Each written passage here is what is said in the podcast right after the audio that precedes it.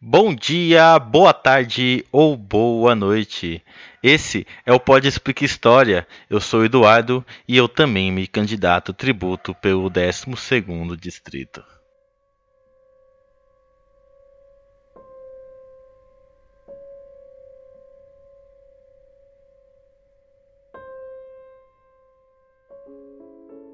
Mundos utópicos sempre me são interessantes. Nesse momento fortuito de férias, eu acabei por ler o livro A Utopia, do filósofo católico Thomas More. Isso porque anteriormente eu lia sobre as experiências dominicanas no início do projeto colonizador espanhol no México. Ele ocorreu depois de um banho de sangue, que foi o desfacelamento do Império Azteca. Aparentemente não se foi rastreado ainda a tamanha influência de obras que dizem sobre utopias nos processos de colonização das Américas, mas acredite, foram bastante. Os europeus olhavam para cá e simplesmente ignoravam quem aqui estava. Eles desejavam por si só em construir um mundo a partir do zero, apartado de todos os erros históricos cometidos na Europa. Olhavam para cá como um mundo sem história, como um novo save no qual bastaria dar o start para começar o seu new game.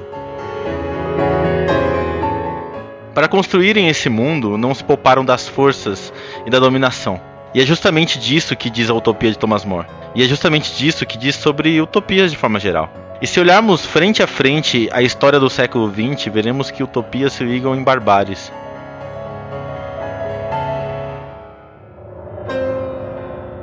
Utopia e barbárie caminham em mãos dadas como opção total do controle.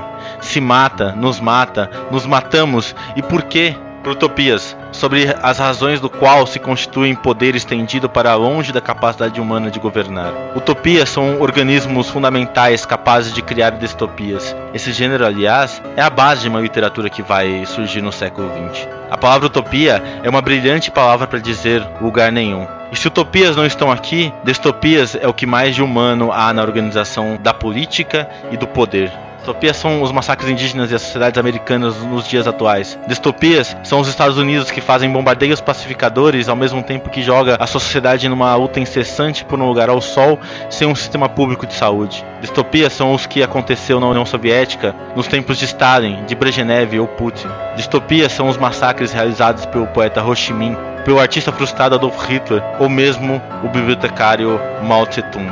O livro Utopia me levou a ler sobre distopias.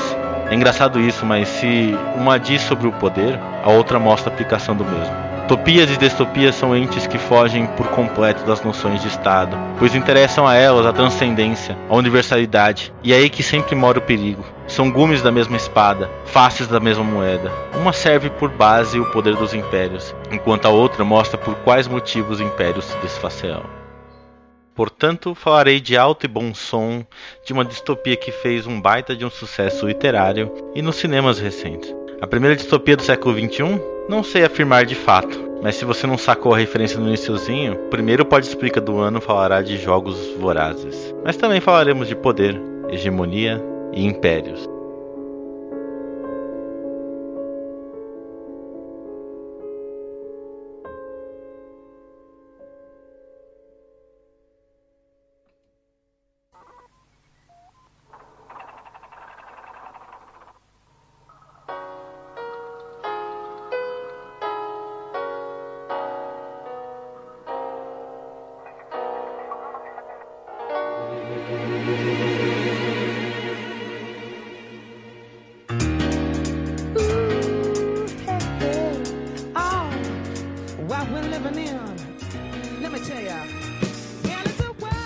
Logicamente, eu vou me basear nos filmes de Jogos Vorazes e não nos livros. Pelo simples fato de que a maioria das pessoas nem leram os livros. Mas deixo a dica de leitura para vocês. Os livros são melhores do que os filmes, como normalmente é, mas principalmente existe o tom crítico muito mais forte nos livros do que nos filmes. É que os filmes dão uma adocicada na história, para a audiência não sentir aquele amargor do mundo distópico. Eu acho que a primeira adocicada que o filme irá fazer é a anulação do conceito de raça. Sim, é isso que vocês estão pensando. O filme faz o famoso whitewashing. Para quem não está familiarizado com o termo, whitewashing é você pegar um personagem que originalmente é não branco e transformar ele em branco. No caso, a protagonista, também conhecida como Katniss Everdeen, é descrita com longos cabelos negros e lisos e pele cor de oliva nos livros. Sim, meus caros, a Katniss é uma descendente de indígenas nos livros, porém nos filmes escolheram por representá-la por uma atriz branca. Diversas vezes o filme tenta anular as diferenças raciais, isso inclusive no distrito da protagonista. Aliás, cabe apresentar algumas coisas no mundo distópico dos livros. Ao que consta, existe um país chamado Panem. Nele existe 12 distritos e uma capital, do qual cada distrito é especializado em algo. Todos os distritos são formas autônomas de governo, mas não apresentam a força militar interna, dependendo inteiramente dos contingentes da capital, que tem uma força militar extensa do qual oprime por meio desta mesma força. A capital exerce sua hegemonia de modo a demonstrar temor. Nesse país, houve uma guerra civil do qual os distritos buscavam ainda mais autonomia. Essa guerra foi arrasadora, da mesma forma ela foi vitoriosa para a capital. Tendo em vista a manter o domínio hegemônico da capital, foram criados os Jogos Vorazes, dos quais cada distrito deveria pagar um tributo extremamente simbólico. Dois adolescentes, um do sexo masculino e outro do feminino, de cada distrito deverão se enfrentar em um combate até a morte. Esse combate é organizado em um jogo, como num reality show, e é transmitido a toda Panem.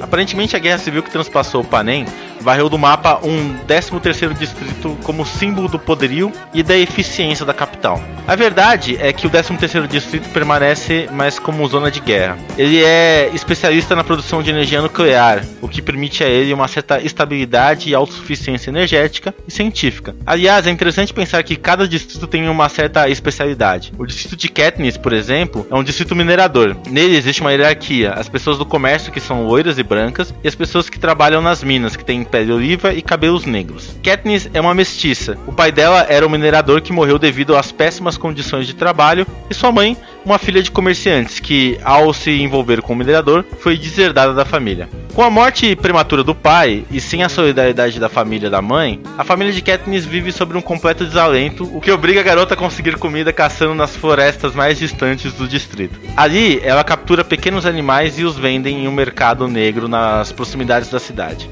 Da caça se tira um sustento da família. Katniss é uma personagem altamente traumatizada que vive sobre as bordas de seu grupo social. Muito pobre e sempre passando fome, ela usa de sua criatividade e habilidade para sobreviver. Por outro lado, Katniss circula entre dois mundos raciais do qual ela não pertence de fato a nenhum dos dois. Ela é uma típica outsider, ou em português, uma marginal.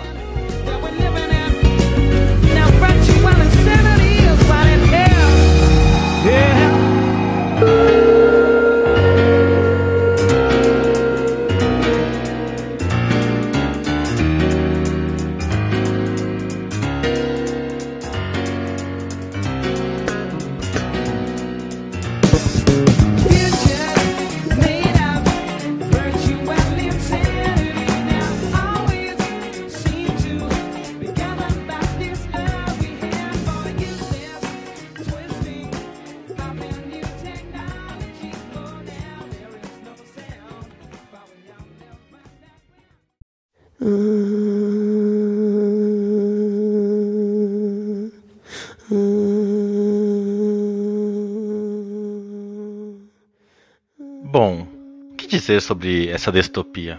É a primeira distopia que termina em uma utopia. E eu acho que isso é o máximo de spoiler que vocês tomarão. Na verdade, eu nem gostaria de falar sobre a história, mas eu gostaria de me adensar na organização política de Panem, que faz altas referências ao Império Romano. Começando pelo nome. Panem nada mais é do que o acrônimo de Panis et Circenses, uma suposta política romana da qual, em tese, o Estado romano daria ao povo pão e entretenimento para que eles sempre ficassem alienados da vida pública e não ousassem participar da política. E olha, se essa política de fato existiu em Roma, é a política mais ineficaz que já se passou pela história desse povo do Lácio. Pão e circo nunca de fato existiu. Embora o trigo era de fato muito subsidiado na capital, porém os espetáculos de entretenimento não eram assim de graça. Muito pelo contrário, era um negócio altamente lucrativo. E obviamente aquilo alimentava a sede de sangue de uma sociedade que tem, com a guerra, seu principal fator de expansão. E eu acho que é um pouco isso o que ocorre na capital de Panem. Aliás, se vimos anteriormente que cada distrito tem uma especialidade, capital vive uma vida idílica, da qual o altíssimo custo do estilo de vida deles é mantido pela especialidade dos outros distritos.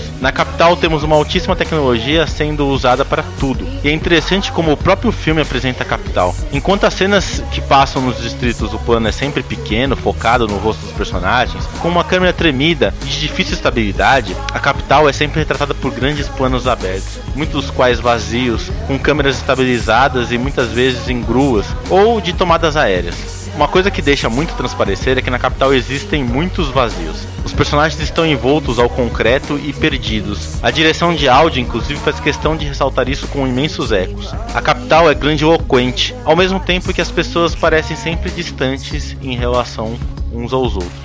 É na capital também que existe a marca do luxo. A elite que assim vive na capital é sempre enfeitada como um pavão.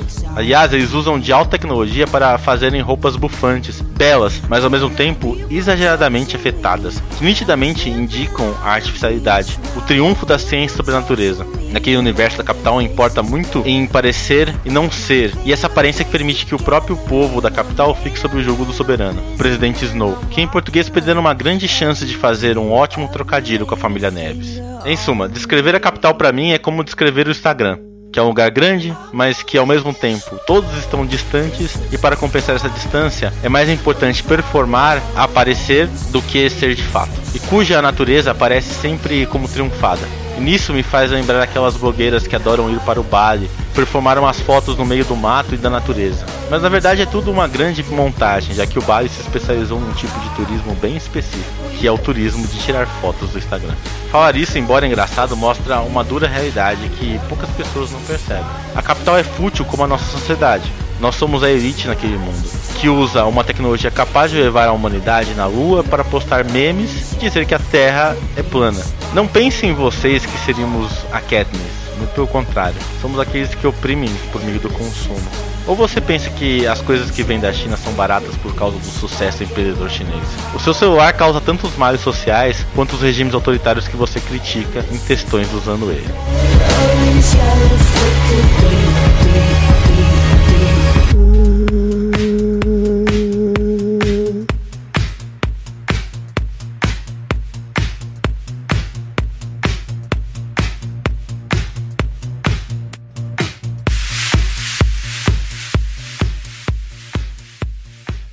Jogos vorazes naquele mundo têm duas funções. A primeira é sempre lembrar que os distritos estão abaixo da capital e que eles nunca poderão se rebelar. A segunda é manter a própria ordem política da capital. Pelo que aparenta, os contingentes militares não advêm dos distritos. Muito pelo contrário, as tropas conhecidas no mundo como pacificadores se utilizam amplamente da tecnologia e são pessoas da capital. Ou seja, a própria capital tem um contingente populacional absurdamente grande, que no filme é mostrado com a quantidade exacerbada de prédios, sugerindo inclusive ali ser uma conurbação. Ou seja, a elite de Panem também é numerosa, o que quer dizer que é uma elite de difícil controle. Os jogos criam um prisma de saciedade de sangue, mantém a coesão social e ao mesmo tempo que entretém uma massa muito grande de pessoas. São 74 anos que separam o início dos filmes e o fim da primeira rebelião, o que já demonstra que os jogos vorazes adentram no escopo cultural de Panem e inclusive os mesmos jogos são um negócio altamente lucrativo. Até a ideia de reality show talvez seja uma atualização nos jogos. É meio improvável algo manter-se relevante à audiência média por 74 anos sem modificações, pois o que desponta a queda do regime é justamente o jogo, uma vez que ele aparentemente perdeu os sentidos originais, se tornando uma forma banal de entretenimento. Reality shows são coisas muito mais de shows do que reality.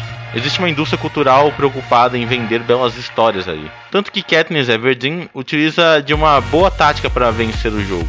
Algo muito comum na maioria dos reality shows que se chama meter um romance. É interessante isso, pois, por mais distópico que o mundo seja, ele é um mundo heteronormativo, onde a noção de gênero está colocada em uma dualidade do masculino e o feminino, e os padrões de relacionamento são muito monogâmicos, a ponto de um romance entre os participantes de um reality show ser capaz de comover a opinião pública. E desculpa empreender nesse tipo de coisa, mas para mim isso não faz o menor sentido dentro da obra. Tanto que Katniss vai precisar se virar loucamente, já que ela não nutre nenhum desejo pelo aprendiz de padeiro Pizza, o companheiro de reality show dela. Aliás, a falta de desejo é algo marcadamente presente nos membros dos distritos. O que pode sugerir, como em vários pontos sugerem, que esse lance de heteronormatividade e monogamia é uma coisa muito mais dos distritos do que da capital. Muito embora nos filmes a masculinidade dos personagens identificados como masculinos da capital sejam bem acentuadas, existe essa diferença maior nos livros, já que neles um dos maiores aspectos da capital é a própria androginia.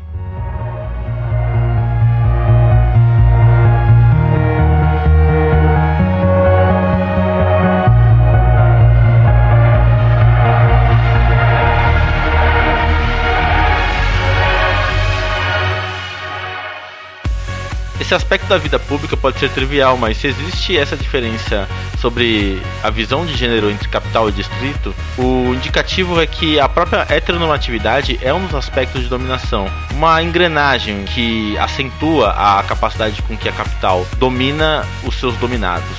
E é engraçado isso, mas a arquitetura de poder da capital não é totalitária nesse sentido. Embora o presidente Snow está no poder e que a sua ascensão está relacionada tanto à capacidade de resistência a venenos do presidente, quanto ao seu conhecimento desses mesmos venenos, ao melhor estilo fins do Império Romano, o presidente só está lá porque ele mata a concorrência capaz de se impor contra ele. O que sugere outra coisa também, que talvez o sistema seja de fato uma grande oligarquia. Essa distopia não chega a ser totalitária. Panem pode até ser autoritária, mas ela não é uma grande ditadura aos moldes do livro 1984, por exemplo. O que ela é na verdade? Bom, tudo indica que talvez uma vasta porção imperial.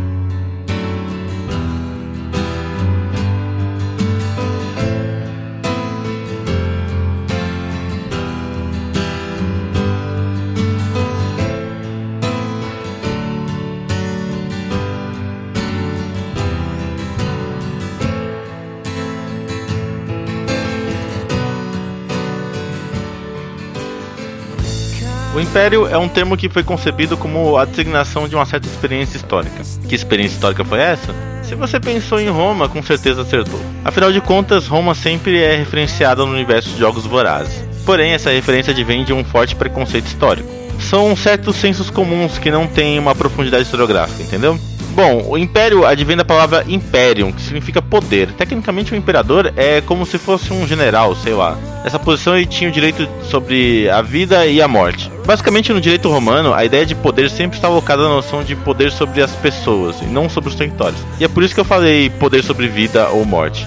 É claro que se tinha territórios, mas esses eram muito fluidos e suas fronteiras eram bem estáveis, uma vez que devemos pensar que o conhecimento cartográfico não era plenamente desenvolvido. Aliás, o número de seres humanos era pequeno em comparação ao nosso tempo. Suposições historiográficas diziam que, em seu apogeu, haviam sobre as cortinas do Império Romano uma base de 50 a 60 milhões de pessoas. Não se engane, já que estima-se que a população da humanidade era 200 milhões de indivíduos. Isso é menos que a população do Brasil hoje, é claro, mas para a época o subjugo romano representava 30% da população mundial, algo nunca antes visto para aquele momento. Essa população se distribuía em 4 milhões de quilômetros quadrados, se fôssemos supor a densidade populacional do Império Romano, chegamos a um número aproximadamente de 125 habitantes por quilômetro quadrado. Para critério de comparação, isso dá mais ou menos a densidade demográfica do estado da Alagoas. Essa suposição não leva em conta, é claro, que existiam locais com mais ou menos populações, o que gerava imensos vazios populacionais, áreas que permaneciam praticamente intocadas, tomada apenas pela natureza selvagem. Se você esperava existir uma placa nas fronteiras do Império Romano escrita Bem-vindo ao Império, sinto lhe informar, mas essas coisas eram muito complicadas de existir. E é por isso que se preferia controlar as pessoas do que os territórios, entendeu? This is what you get when you mess with love.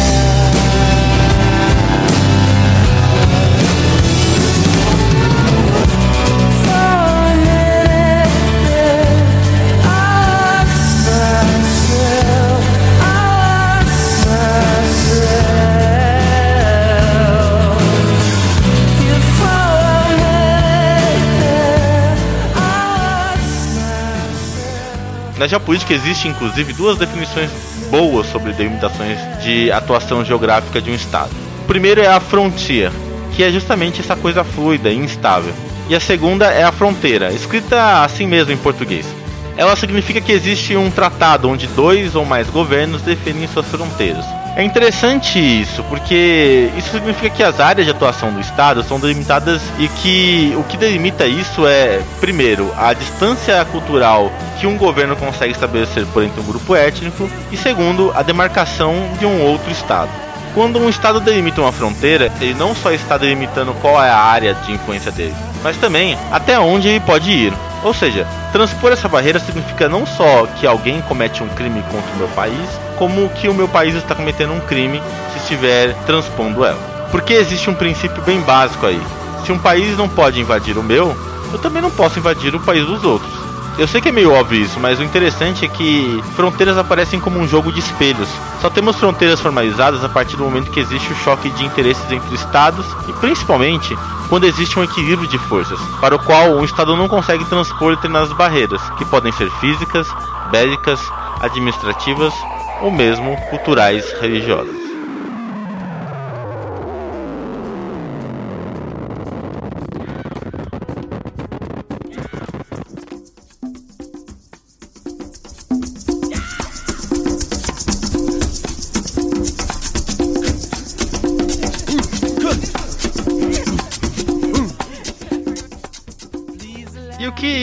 De fronteira tem a ver com império? Bom, praticamente tudo.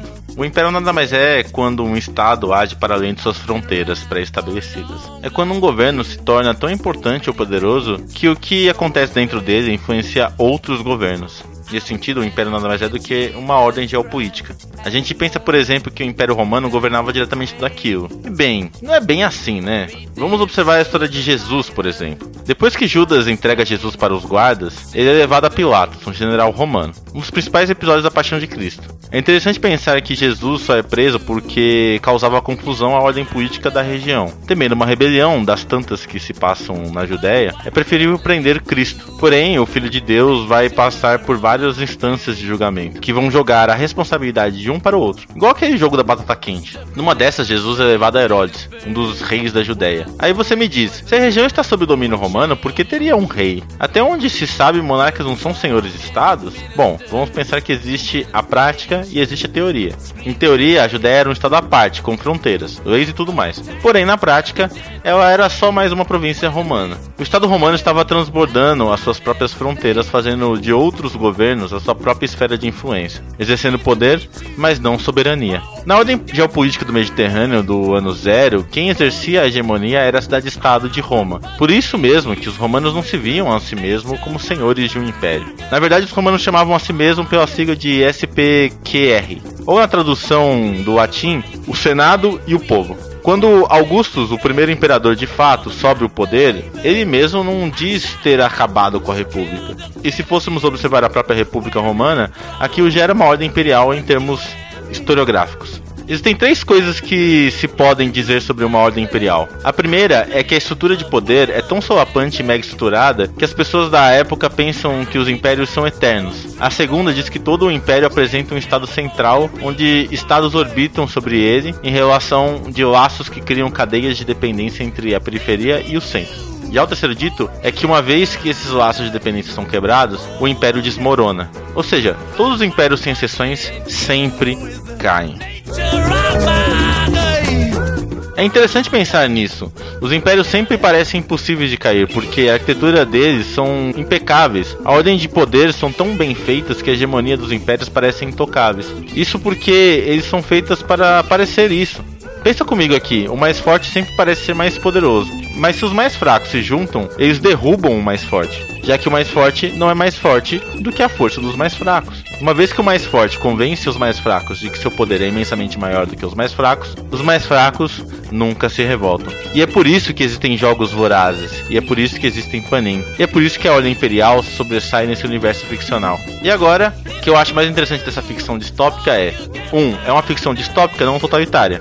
2. A luta sobre os aspectos simbólicos dentro da sociedade. 3. Ela termina sobre uma utopia. E como a primeira ficção distópica do século XXI, ela revela muitos aspectos que estão governando a nossa época. É improvável que o totalitarismo em nosso século se condense em formas tais quais foram em outras épocas. Muito pelo contrário, o poder mudou e é só a gente que não percebeu. Destruir impérios pode parecer um trabalho das ruas, mas se antes eles nos enviavam soldados, hoje são programas de TV, vídeos, filmes. Ao invés de mísseis, mandam postagens do Facebook. É como dizem: desestabilize o governo inimigo, faça do regime dele esfacelado e, quando enfraquecido, conquiste. Você já parou para pensar o que está postando hoje?